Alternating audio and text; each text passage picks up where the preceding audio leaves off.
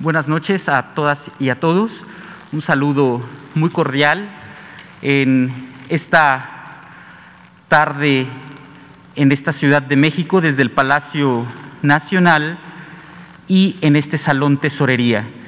El día de hoy hemos tenido una tarde muy agradable con una temperatura de 24 grados centígrados y queremos enviarles un saludo a todas y todos que siguen esta transmisión a través de los medios digitales, a través de las diferentes plataformas y también a nuestros compañeros comunicadores que se encuentran el día de hoy aquí con nosotros.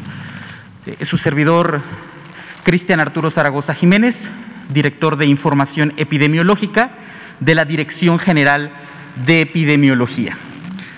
El día de hoy, gracias a la tecnología y a los medios digitales, estará con nosotros el doctor José Luis Alomía Segarra, director general de epidemiología, vía remota, para hablarnos referente a la Estrategia Nacional de Vacunación. Asimismo, también tendré el gusto de compartir con ustedes el informe técnico. Y señalo y agradezco a toda la gente que nos sigue a través de diferentes países, principalmente con nacionales, que siguen esta conferencia vespertina para poder estar informados de lo que sucede en su país, en nuestro país, México. Pues pasaré a dar y compartir con ustedes el comunicado técnico referente al día de hoy, 27 de febrero del año 2021.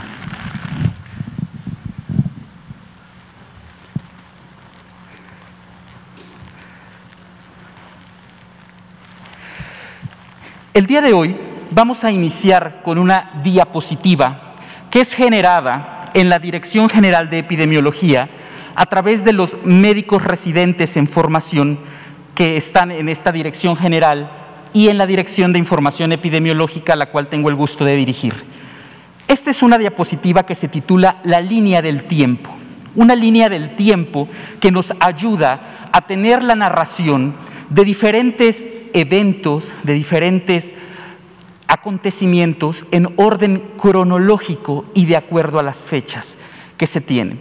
El día de hoy, 27 de febrero, hace un año, por la noche, se notificó en este país el primer caso de virus de SARS-CoV-2 y el día 28 de febrero fue que se registró en nuestra plataforma. Está contenida, está dividida nuestra línea del tiempo en varias etapas. La primera etapa es desde que recibimos a través, en la Dirección General de Epidemiología, de la Unidad de Inteligencia Epidemiológica y Sanitaria, que pertenece a la Dirección de Investigación Operativa, el 31 de diciembre del 2019, un brote de neumonías y de etiología desconocida en la provincia de Wuhan, China. Y desde ese momento fue que empezamos a conocer, a hablar de lo que estaba aconteciendo en aquel mercado donde originó esta parte del brote reportado en los medios oficiales hasta ese momento. A través de una línea del tiempo, y recuerden que nosotros siempre, a nivel epidemiológico, tenemos tres grandes variables que nunca debemos olvidar. Tiempo, lugar y persona. Si nosotros basamos el tiempo, lugar y persona, este tipo de ejercicios nos permiten a nosotros ir identificando estos acontecimientos que nos permiten observar ciertas situaciones y nos permiten seguir en el tiempo el fenómeno.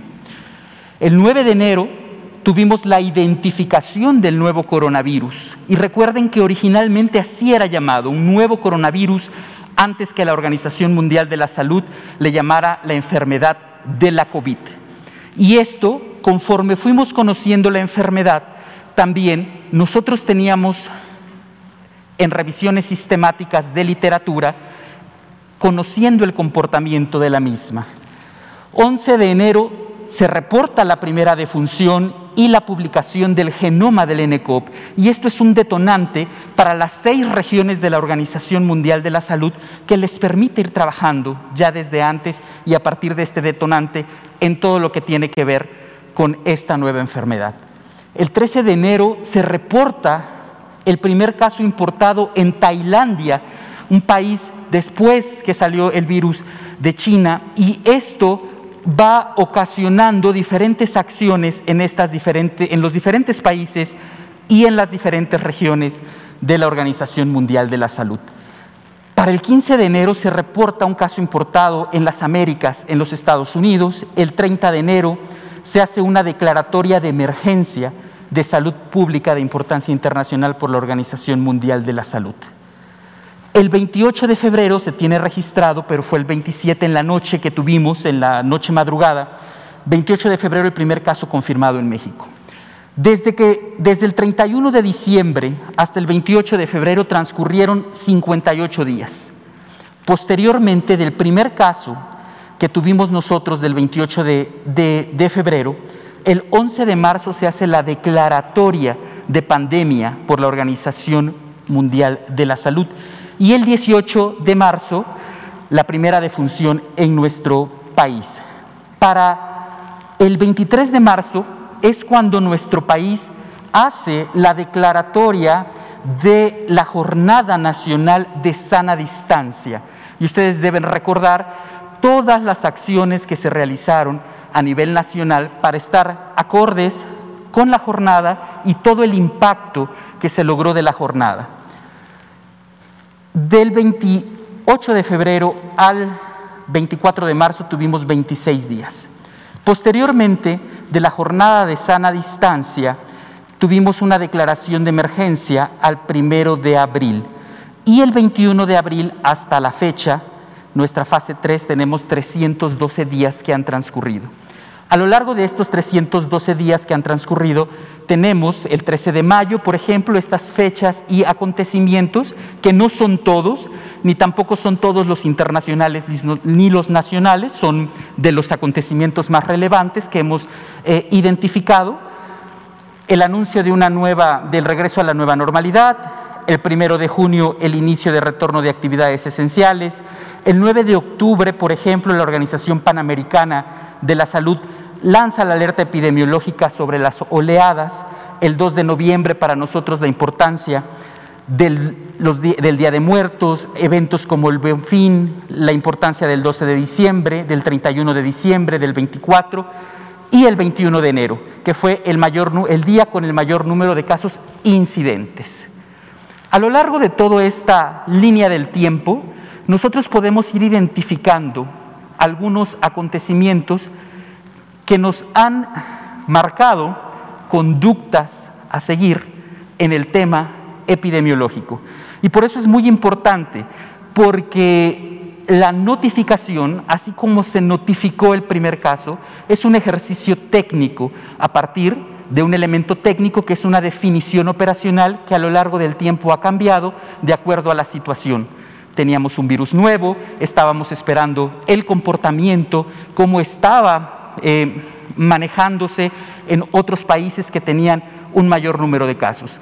Y recordar, cuando nosotros tuvimos nuestros primeros casos, fue la importación viral, que sabíamos que iba a llegar ese virus, posteriormente la transmisión comunitaria y así sucesivamente. Si me das la siguiente, por favor. Este es el informe técnico que corresponde al día de hoy, 27 de febrero del año 2020, recordando, y eran una de las primeras preguntas que hacían ustedes como comunicadores, los cortes. En la vigilancia epidemiológica siempre es importante tener una, un horario de corte. Originalmente nuestro horario fue cambiando, teníamos un horario a las 16 horas y llegamos a tenerlo como lo tenemos actualmente hace más ya de 300 días, con un corte a las 9 horas, de un sistema de vigilancia estadístico que se aplica en las 32 entidades federativas y en todas las instituciones de este país. Este horario de corte nos permite hacer la generación de este elemento que aquí visualizamos dos líneas. La primera línea es la de casos estimados, los cuales para el corte del día de hoy tenemos 2 millones 278.701 caso estimado. Esta gráfica en espejo, como la hemos denominado, tiene una disminución del menos 27%. Y tenemos en la línea verde más oscura las personas recuperadas. Estas personas recuperadas para el día de hoy tenemos 1.630.002 personas recuperadas. Si ustedes observan las dos líneas, ven un franco descenso. El observar el franco descenso y el día de ayer que se anunciaba el semáforo epidemiológico, necesitamos estar muy acordes a las medidas que dictan de acuerdo al semáforo y de acuerdo a la coloración, sin poder perder la percepción del riesgo de que la epidemia está continuando todavía y no podemos tener una disminución en las medidas o un relajamiento de las mismas, sino tenemos que estar muy focalizados, muy centralizados y sobre todo muy observantes de todo este comportamiento, siguiendo las medidas en estricto apego a los documentos que se han generado, que ustedes pueden tener acceso, y aquí aprovecho para invitarlos a que visiten nuestra página de coronavirus.gov.mx, donde ustedes pueden tener diferentes elementos técnicos, diferentes materiales que les van a ayudar para el acompañamiento en todo este seguimiento de la pandemia. Y tenemos 185.257 defunciones confirmadas para el día de hoy. Recuerden que nosotros aquí tenemos cuatro tipos de confirmaciones. Las confirmaciones de defunciones por PCR, las, de, las defunciones que están con una prueba positiva a una prueba de antígeno, las defunciones que son por asociación epidemiológica y las defunciones que son dictaminadas clínico-epidemiológicamente. Y aquí es importante destacar la labor que hacen los comités de dictaminación a lo largo y ancho del país, desde las diferentes unidades, los hospitales, las más de 240 jurisdicciones sanitarias y en las 32 entidades federativas. Para el día de hoy tenemos 53.393 casos activos estimados, dice 2% de la totalidad de los casos. Una cifra que hemos dicho que es dinámica y que representa en real la cifra de la epidemia. Estos son, esta es la epidemia, 53.393 casos activos estimados. Y tenemos 565.377 esquemas completos de vacunación a COVID, que son los que ya tienen nuestras dos dosis. La que sigue, por favor. Esta es la evolución diaria de la, hospitalización nacional. Y aquí tenemos tres líneas. Y aquí podemos ver el total de personas hospitalizadas en la línea café y podemos ver cómo en el mes, finales de mes de diciembre, principios de mes de enero, mediados de enero, tuvimos el mayor número de casos hospitalizados. Y cuando refiero el tema hospitalizados, me refiero a los hospitalizados en camas generales y a los hospitalizados que vamos a ver con ventilación mecánica, que hemos dicho que son aquellos pacientes que requieren la asistencia de esta ventilación mecánica a través de, de un ventilador. Y podemos, ver, podemos observar cómo camas generales es muy similar al tema de las personas hospitalizadas. Y destacamos la de personas hospitalizadas con ventilación mecánica que tienen también un franco descenso. En global tenemos 31% a nivel nacional en la parte de ocupación hospitalaria y esto no tenemos un cambio. La fuente de información es la red Irak, que también tiene un corte diario, que tiene un universo de, em, de unidades de atención a la salud que reportan diariamente y de las instituciones en la parte de representatividad para poder obtener el análisis de estas gráficas. La que sigue, por favor. Disponibilidad de camas generales. Nuevamente seguimos, afortunadamente, con cero entidades federativas con una ocupación en cama general mayor del 70%. Creo que esto es muy importante y es relevante que lo tengamos en cuenta tenemos dos entidades federativas entre el 50 y el 69% de ocupación. Estas dos unidades son la Ciudad de México con un 56%, se ha mantenido constante, y Puebla con un 51%. Y tenemos 30 entidades federativas con menos del 50% de ocupación. Nuestro gran universo de camas totales son 32.186. Si nosotros desglosamos las camas disponibles, tenemos 22.533 camas disponibles distribuidas a lo largo de la República Mexicana y tenemos 9.653 camas ocupadas a lo largo también, largo y ancho de nuestra República Mexicana, destacando que son dos entidades que tienen la ocupación entre el 50 y 69%. Si me das la siguiente, por favor. Nuestra siguiente diapositiva habla de la disponibilidad de camas con ventilador. Nuevamente tenemos cero entidades federativas, no hay ninguna entidad federativa que tenga una ocupación mayor del 70%. Tenemos dos entidades federativas entre el 50 y 69%, Ciudad de México y Colima. Aquí podemos ver cómo nos, nos marcan una flecha hacia arriba que tenemos un ascenso en Colima. Entonces, es importante ese dato. Y 30 entidades con menos del 50% de ocupación. El total de camas con ventilador, aquellas personas que necesitan la asistencia de la ventilación mecánica en, nuestro, en, esta, en este universo de Red Irak es de 11.655 camas totales. Tenemos en este momento, con corte también el día de hoy de 27 de febrero, 7.718 camas disponibles y 3.937 camas ocupadas. Gracias.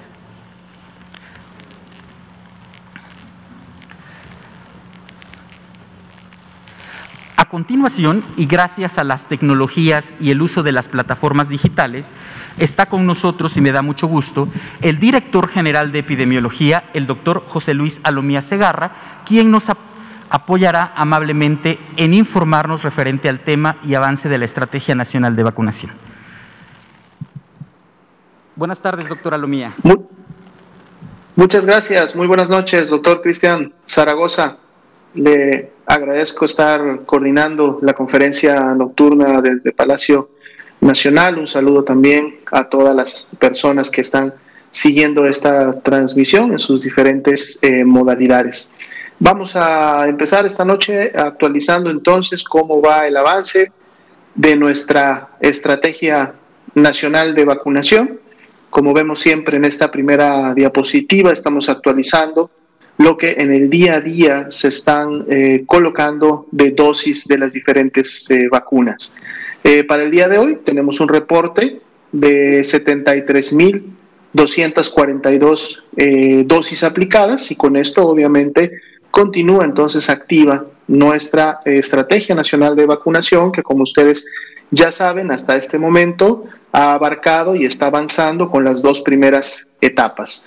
Personal de salud, trabajadores de la salud que están en la primera línea contra eh, la COVID-19 y el grupo poblacional de adultos mayores que también ha sido una prioridad para el abordaje con la vacuna aquí en el, en el país.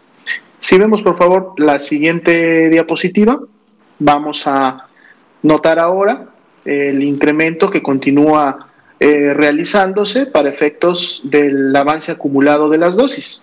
Para el día de hoy, 2.383.411 son las dosis que ya se han eh, aplicado a personas, obviamente, en el territorio eh, mexicano y con esto sigue avanzando entonces nuestra estrategia nacional de vacunación.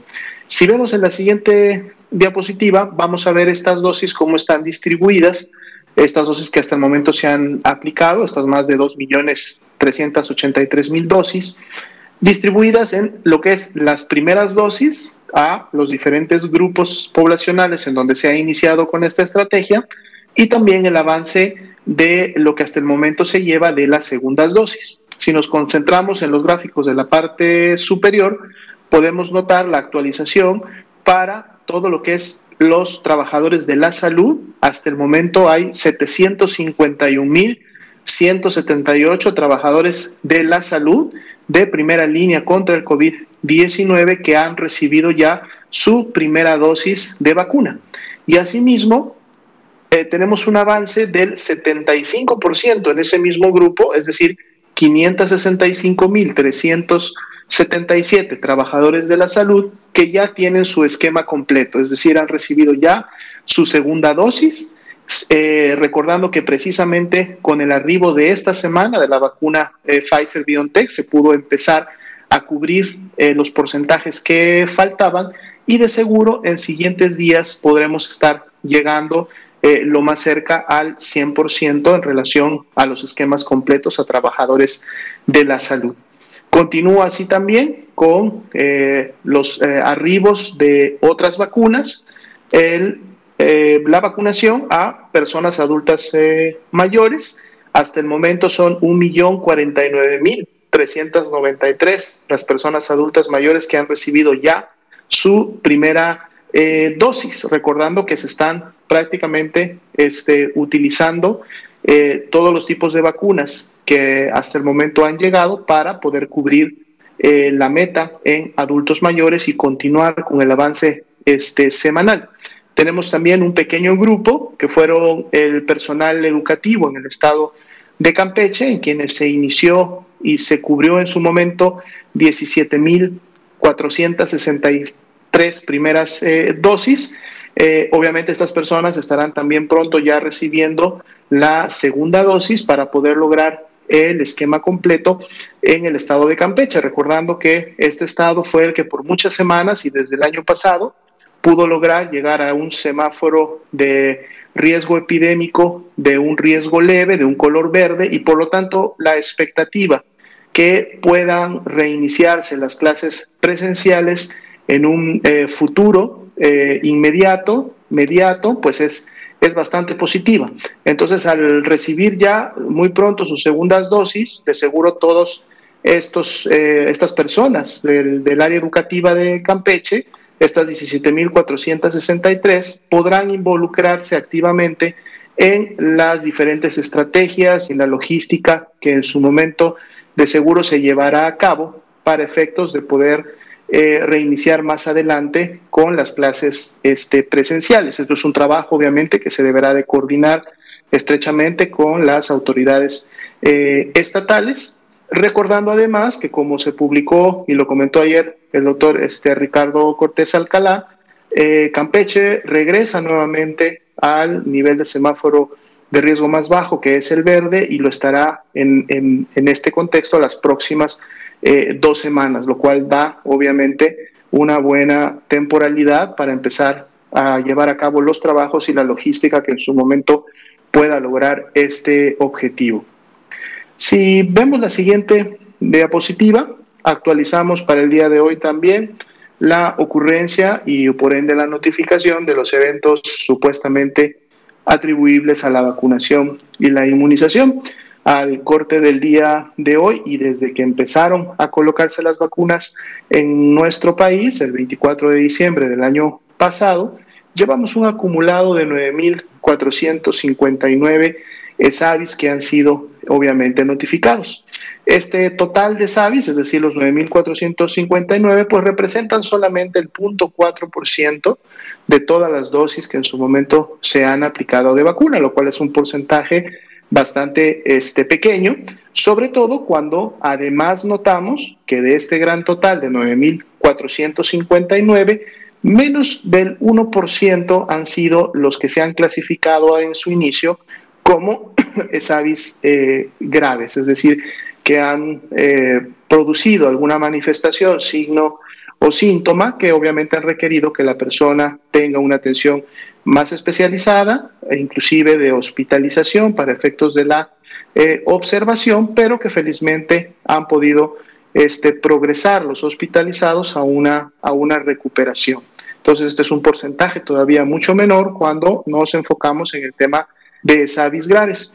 Pueden ustedes notar en las diferentes eh, tablas que vienen en la diapositiva cuántos de estos ESAVIS de en lo general, es decir, todos los ESAVIS pertenecen a alguno de los cuatro eh, tipos o marcas de vacuna que hasta el momento México ha eh, recibido. Y en las partes, en las tablas inferiores van a ustedes notar obviamente la información de cómo se encuentran también distribuidos por sexo, por estado, en donde actualmente se encontrarían eh, hospitalizados estos 13 ESAVIS graves que todavía están bajo esta condición de seguimiento específico y el total para efecto de todas las entidades federativas en donde se han eh, encontrado y notificado estos ESAVIS graves.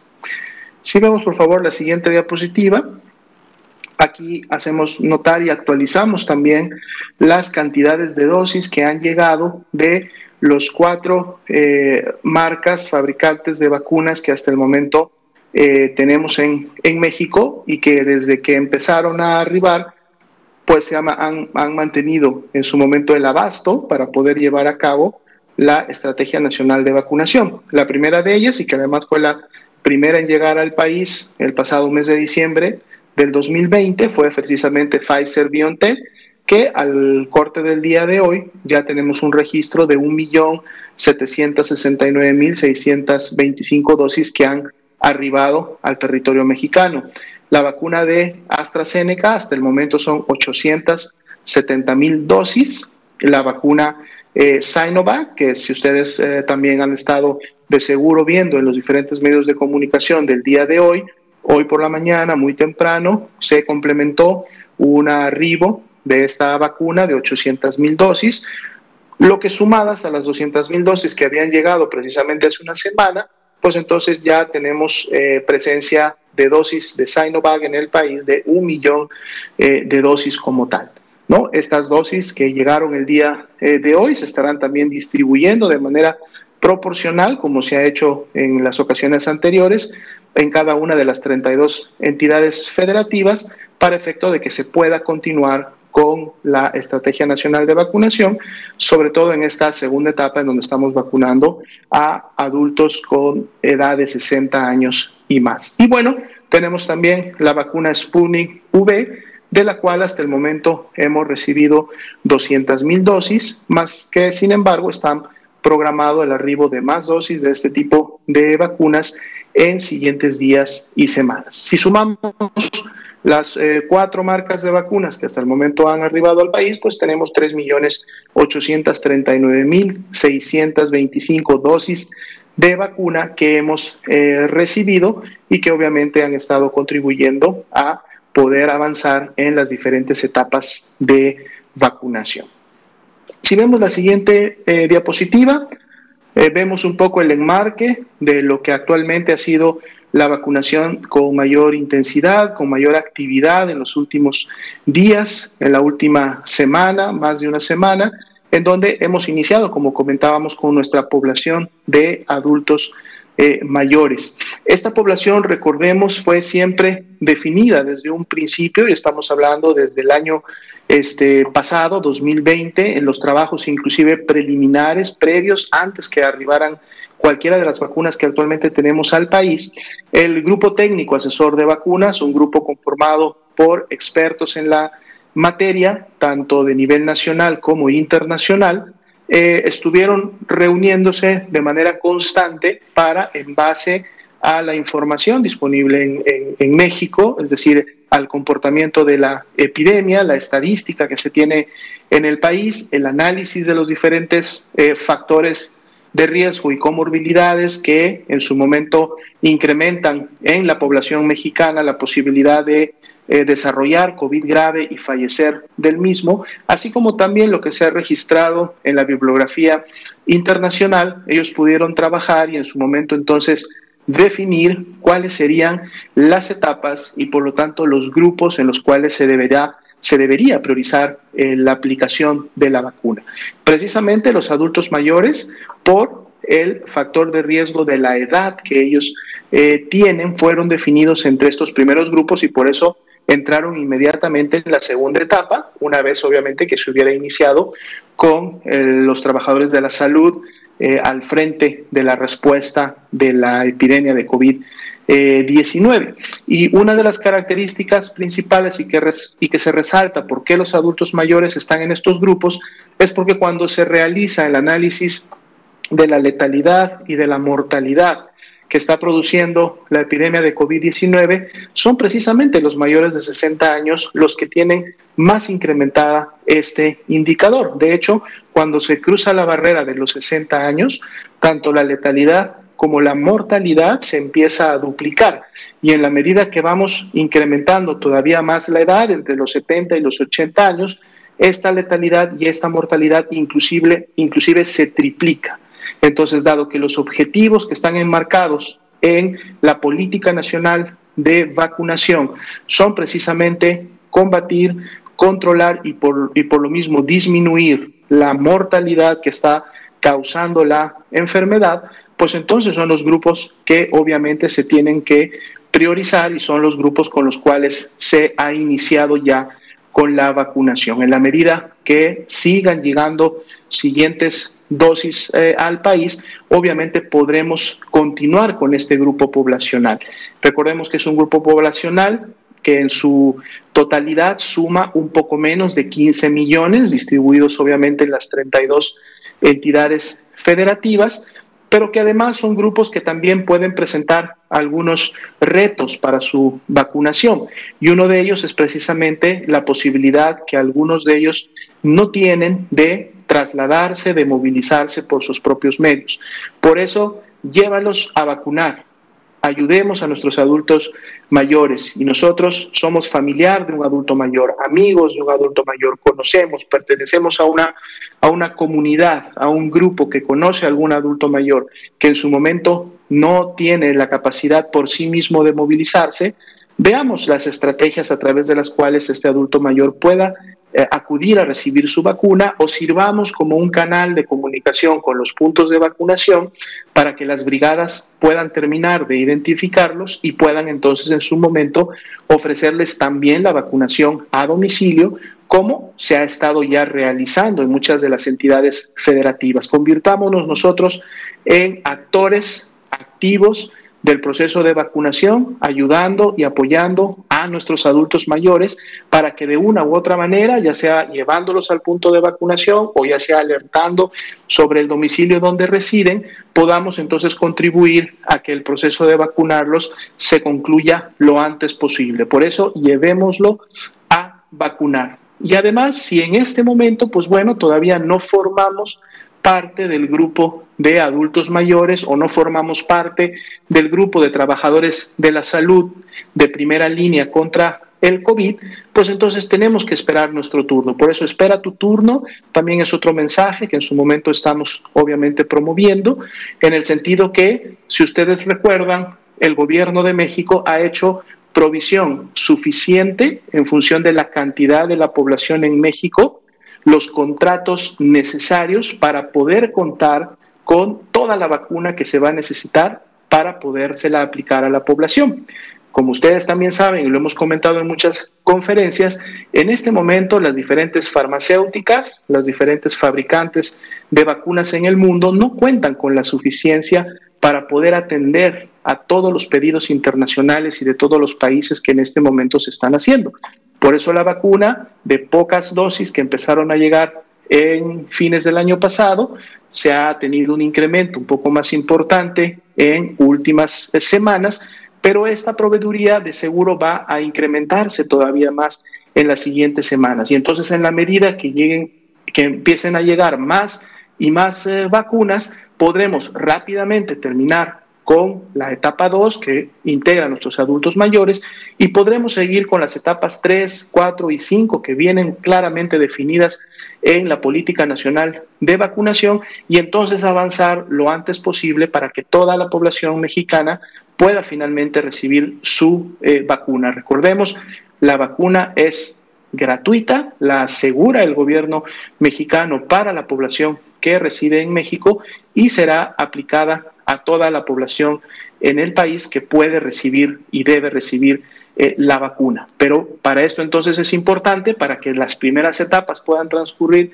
lo antes posible, que todos contribuyamos a la logística, a la aplicación de esas primeras etapas y estemos atentos eh, a las fechas, a los momentos cuando nos tocará a cada uno de nosotros en siguientes etapas. Entonces, espera tu turno, también es importante para poder contribuir eh, a una vacunación ordenada y que en su momento pueda llegar obviamente a todos los mexicanos. Con esta parte estaríamos terminando el componente de la vacunación y yo le devolvería eh, la conducción de la conferencia al doctor Cristian Zaragoza y estamos aquí atentos para atender alguna pregunta de la prensa. Muchas gracias, buenas noches. Muchas gracias al doctor José Luis Salomía Segarra, director general de epidemiología. Daremos paso a las preguntas de los compañeros de los medios de comunicación aquí presentes mediante la asignación de turnos.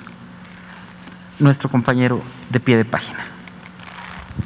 Gracias, buenas noches. Arturo Contreras de pie de página pues ayer nos comentaban que todavía no estaban listos o no se tenían determinados los lugares a donde iban a llegar estas vacunas, las que llegaron hoy de, China, ¿no? Las 800 mil dosis, ni tampoco las que van a llegar, creo que me parece el martes, ¿no? Entonces, a ver si ya se adelantó esto, si se va a continuar con la vacunación en regiones remotas o va a ser alguna ciudad grande o mediana de la República, saber, saber hasta dónde se lleva adelantado este tema.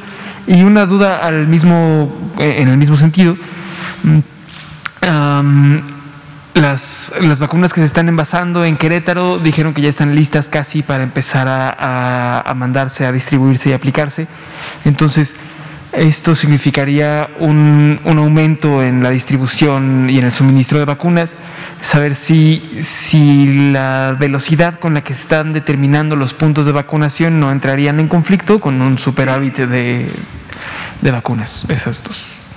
Muchísimas gracias, compañero. Le pediríamos al doctor José Luis Salomía Segarra si nos puede hacer estas dos puntualizaciones. Gracias. Sí, muchas gracias. Eh, eh, para efectos de la vacuna Sinovac que llegó el día de hoy, es decir, estas 800 mil dosis que arribaron muy temprano al país, como lo comentábamos, está eh, realizando ya, eh, se está trabajando en los almacenes de Birmex, que es a donde se llevó esta vacuna, precisamente en la integración de los diferentes eh, lotes o de los diferentes grupos que serán muy pronto repartidos a las 32 entidades federativas.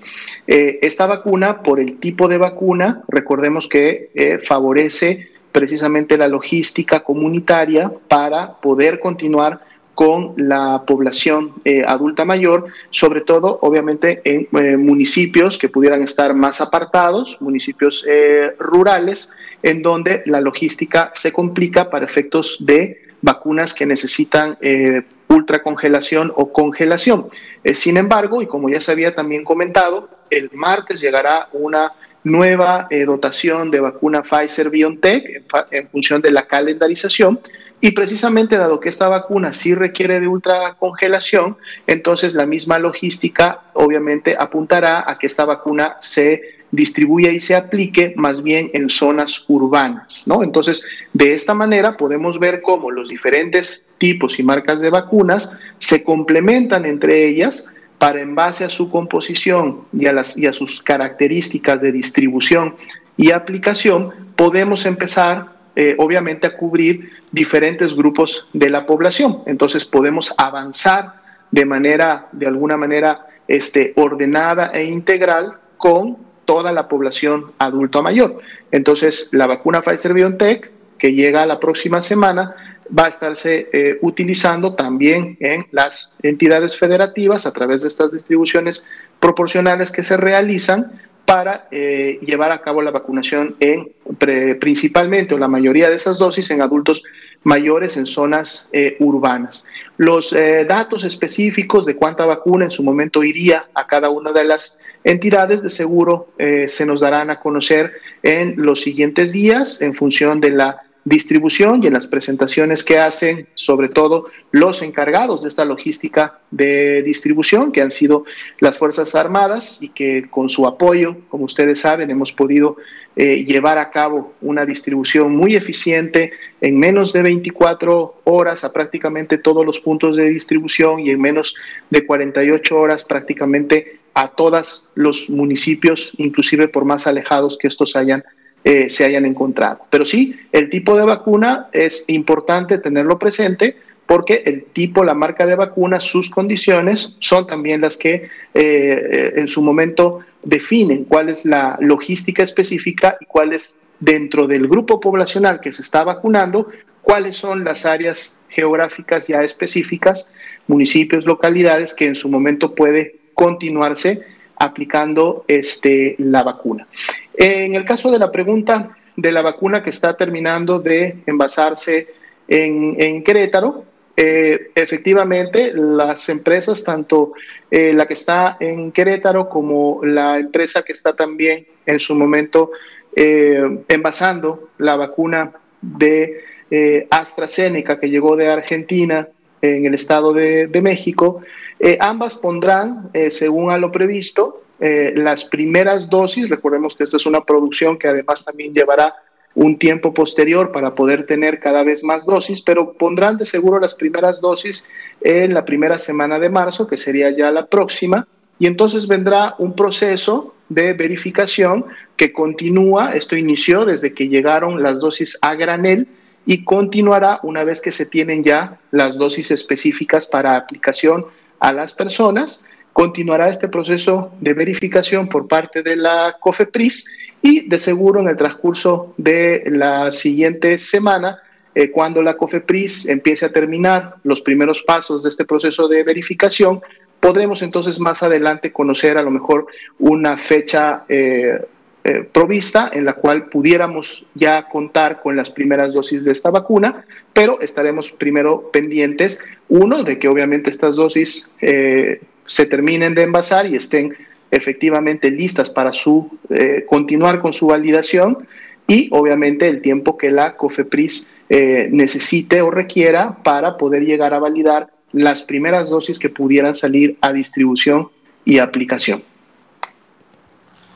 Muchísimas gracias, doctor José Luis Salomía. Compañero, por favor.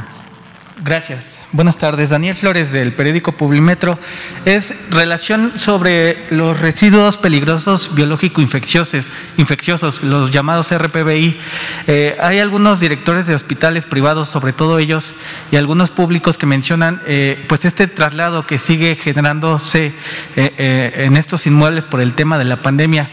Si tienen algún estatus a un año de que inició pues la emergencia sanitaria, de cuál sería el, camino a, recoger y a depositar estos RPBI que se han duplicado en algunos hospitales eh, privados y públicos, por favor.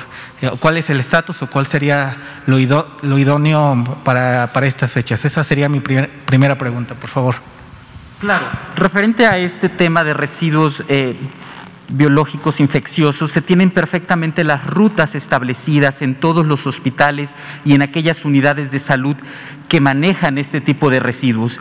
Es importante destacar que constantemente están en capacitación todas las personas que manejan este tipo de residuos, que está normado, existe norma, norma mexicana específica para tratar el tema y constantemente se hace una vinculación entre las autoridades de los hospitales a través de los diferentes comités para fortalecer el manejo y también las rutas, que todos conozcan las rutas y conozcan el correcto manejo de estos eh, elementos potencialmente infecciosos para que tengan un destino correcto. De allí que tienen diferentes semaforizaciones, diferentes colores de acuerdo a los manejos en el tipo de residuos. Entonces es un constante que estamos viendo y ahora ante la pandemia de COVID es uno de los temas que en el tema de control de infecciones ha sido focalizado a través de las diferentes plataformas, porque se han hecho diferentes plataformas para poder estar en más contacto con el personal eh, a distancia, aprovechando la tecnología digital y sobre todo también con el tema de diferentes puntualizaciones, no solo a este tema, sino diferente, en diferentes temas con el tema de control de infecciones. La segunda es sobre el sector funerario en el país. Desde hace años se viene presentando un boom de casas funerarias ilegales. Con el tema de la pandemia eh, hubo muchísimas quejas y denuncias sobre el servicio que daban este tipo de, agencias o corporativos funerarios. Eh, saber si ya platicaron con la autoridad para poderle poner lupa a algún estatus que tengan sobre eh, al corte a un año del, inicio de, la pandemia, por favor. Y pues también el llamado a, los habitantes a, no caer en este tipo de, de abusos. Claro, es un tema muy, muy importante. Y muchas gracias por la pregunta. Y definitivamente la Comisión Federal de Protección contra Riesgos Sanitarios ha tenido diferentes acercamientos con el tema de funerarias. Muchas veces vimos temas de infodemia referente a lo que hablaba de la parte funeraria. Es un tema que no solamente desde el nivel federal, sino desde lo local a través de las agencias eh, regionales de las diferentes... Eh, protecciones contra riesgos sanitarios de las entidades federativas han tenido estos acercamientos. Adelante, compañero. Gracias. Buenas noches, doctor Cristian, doctora Lomía, buenas noches. Le mandamos un saludo con mucho respeto al presidente Andrés Manuel López Obrador. Eh, me llamo Miguel Ángel Ricaud y mi canal es Miki Noticias de YouTube. Eh, quisiera preguntarle, doctor, eh, ¿cuándo se van a aplicar las segundas dosis a las personas, a la población este, eh, adultos mayores y eh, en este caso a los al personal este docente, por ejemplo, de Campeche, que ya se vacunó también. Eh, ¿Cuándo se les aplicarían estas, estas segundas dosis? ¿A los 21 días o hasta después de los 40? Muchas gracias por tus preguntas, compañero Miguel. Le pediría al doctor José Luis Salomía Segarra si nos puede ayudar con la puntualización. Sí, con mucho gusto. Eh, recordemos que eh, los eh, trabajadores de la educación del gobierno de Campeche y también obviamente de las diferentes instituciones privadas que ofrecen este tipo de servicios educativos fueron vacunados en su momento con eh, vacuna Pfizer BioNTech, para la cual tenemos una temporalidad ya aprobada no solamente a nivel internacional, sino también por el grupo eh, técnico asesor de vacunas, el grupo de expertos eh, mexicanos, que va desde los 21 hasta los 42 días. Entonces, recordemos inclusive que la mayor cantidad de trabajadores de la salud recibieron su segunda dosis de Pfizer BioNTech en una periodicidad que estuvo alrededor de los 35 días, es decir, no se tuvo necesariamente que llegar a la ventana de 42. Sin embargo, estamos todavía eh, dentro de esta eh, ventana, muy probablemente se esté ya contemplando la logística correspondiente para esta segunda dosis y con toda certeza los trabajadores de la educación del estado de Campeche podrán recibir esta segunda dosis dentro de esta periodicidad. Ni bien se tenga la programación y el envío, que de hecho de seguro será en siguientes días, se dará a, conocer por este mismo medio. Muchas gracias. Y otra pregunta, eh, ya que es un año después de este, esta pandemia que llegó a México, eh, ¿Cuáles son los siguientes retos que tiene eh, previsto el sector salud, el gobierno? ¿Cuáles son los siguientes retos aquí en, México para, para vencer, ya después de un año, ya después de lo que viene este, con, vacunas? Eh, eh, ¿Cuál sería el, el, punto, el, enfoque, el enfoque del sector salud, este, no sé, a a vencer más adelante el sector económico, el sector eh, laboral. ¿Cuáles son los próximos retos que tiene México respecto a su punto de vista? Muchas gracias a nuestro compañero Miguel por la pregunta.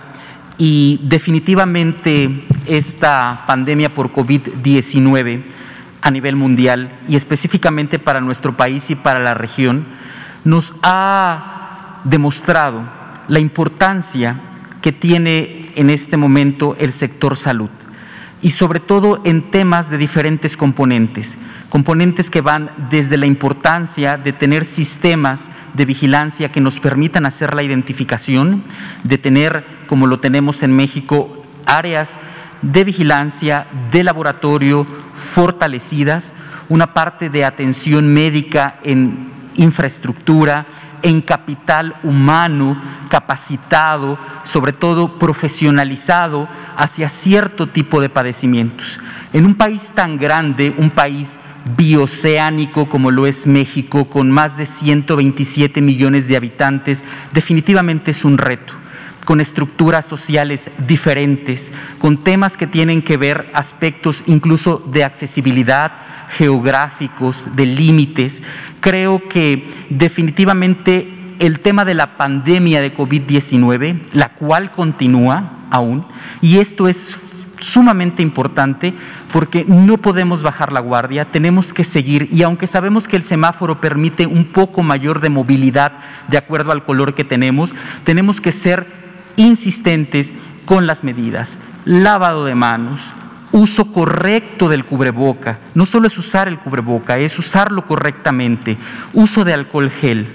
La sana distancia, el ser muy empáticos y muy apegados a las medidas.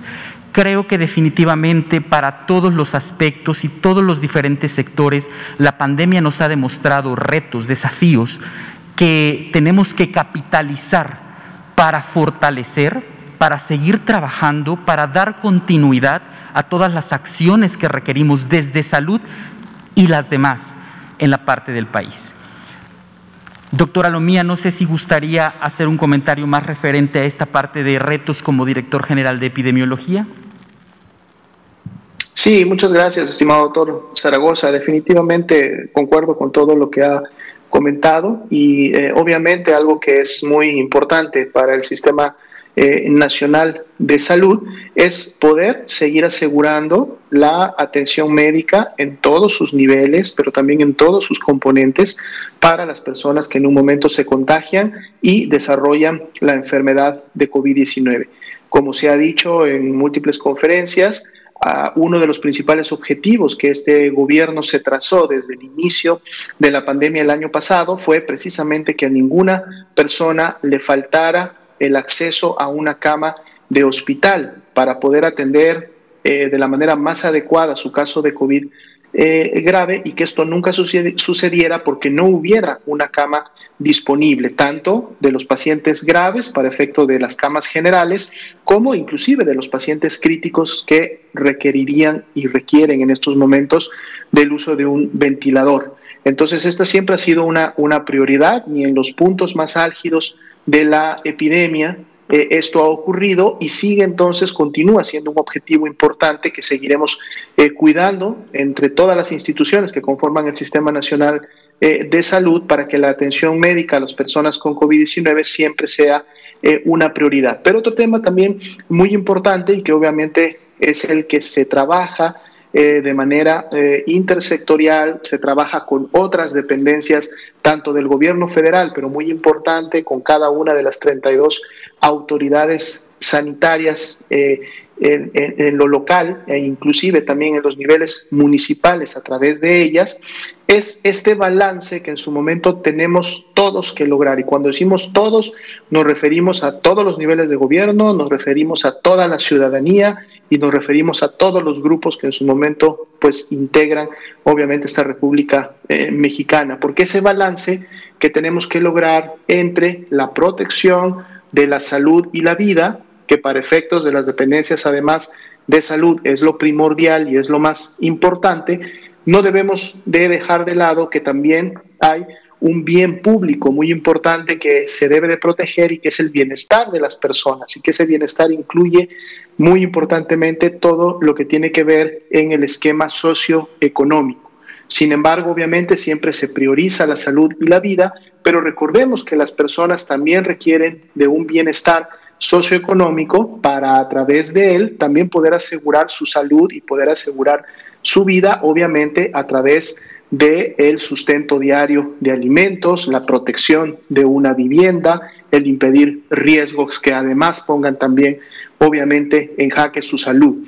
Entonces, este es un balance que se ha venido trabajando precisamente a través del semáforo de riesgo epidemiológico desde, este, que, desde que este se implementó una vez que terminó la Jornada Nacional de Sana eh, Distancia y que de hecho seguirá eh, operando en las, siguientes, en las siguientes semanas, en los siguientes meses, dado que su objetivo es precisamente poder lograr este equilibrio. Mientras las entidades empiecen a disminuir sus riesgos epidémicos, es decir, el riesgo de contagiarse, el riesgo de enfermar, el riesgo de desarrollar enfermedad grave o crítica y por lo tanto el riesgo de fallecer a consecuencias de la enfermedad, en la medida que disminuyan estos riesgos, entonces se pueden empezar a activar eh, algunas actividades económicas, sociales, eh, públicas, siempre teniendo presente que como el riesgo nunca es cero, como el riesgo siempre está presente en cualquiera de los niveles, las acciones preventivas que en lo personal podemos llevar a cabo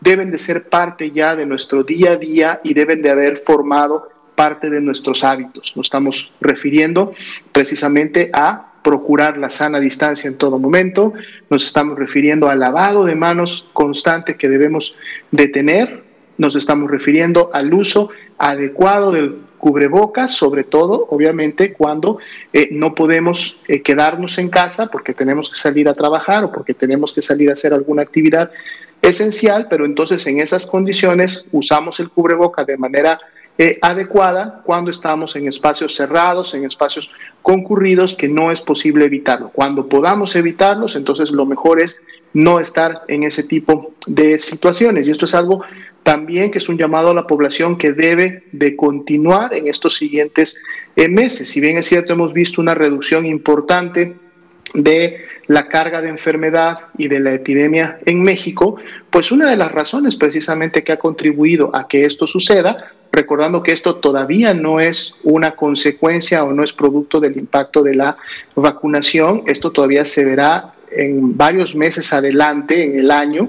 Ahorita todavía no tenemos ese impacto, ya iniciamos, se espera lograr en algún momento, pero en este momento si tenemos una disminución es porque de alguna manera todas estas acciones preventivas con las que contamos y que contábamos inclusive antes que llegara la vacuna se están poniendo en práctica y se están implementando en todo el territorio nacional. Entonces, en la medida que nosotros continuemos con ellas, las hayamos adoptado y las pongamos en práctica día a día, podremos mantener una transmisión basal, una transmisión que en su momento nos permita poder avanzar semana con semana, mes con mes con la vacunación para, obviamente, en su momento tanto con la inmunidad que naturalmente se va desarrollando en las personas que se contagian y enferman de la COVID, como la inmunidad que iremos logrando, esta inmunidad adquirida a consecuencia de la vacunación, pues entonces podremos semana con semana, mes con mes, ir disminuyendo la cantidad de personas susceptibles a enfermar. Pero entonces por eso es importante mantener esas medidas y en la medida que las podamos implementar en nuestro diario que hacer, podremos contribuir entonces todos juntos a este balance, a este balance que en su momento obviamente también nos permitirá reiniciar actividades que son importantes y que son esenciales para nuestro desarrollo, tanto personal, familiar, comunitario y obviamente como nación, que nos permitan obviamente seguir eh, adelante. Entonces, esto será un punto eh, fundamental que tengamos y que tenemos que seguir trabajando con toda la población de manera conjunta. Muchísimas gracias, doctor José Luis Salomía. Antes de finalizar la conferencia, me gustaría dar dos mensajes muy puntuales. El primero es una felicitación a todos los médicos especialistas durante, que durante esta semana fueron graduados, especialistas, subespecialistas y de la alta especialidad Muchas felicidades. Definitivamente su labor, su esfuerzo, su acompañamiento será sumamente importante en esta pandemia de COVID y sobre todo todos los aportes que darán a la población y a la salud del pueblo de México. Y también que seamos muy sensibles en este acompañamiento a nuestros adultos mayores, que seamos sensibles, que mantengamos las medidas que la Secretaría de Salud ha recomendado en todos los niveles, que seamos muy empáticos con esta población y sobre todo por todo lo que le han dado a México. Pues siendo las 20 horas en punto del día 27 de febrero, sábado de este año 2021. Agradecemos a todas las personas que nos siguen en esta transmisión digital, no solo en nuestro país, sino también en otros países que están al pendiente de lo que sucede en nuestra nación y a los compañeros que están de los medios de comunicación presentes aquí. Muchas gracias, doctor José Luis Salomía, muchas gracias por esta transmisión remota y a todos ustedes desde casa y a los presentes, buenas noches, buen sábado. Muchas gracias.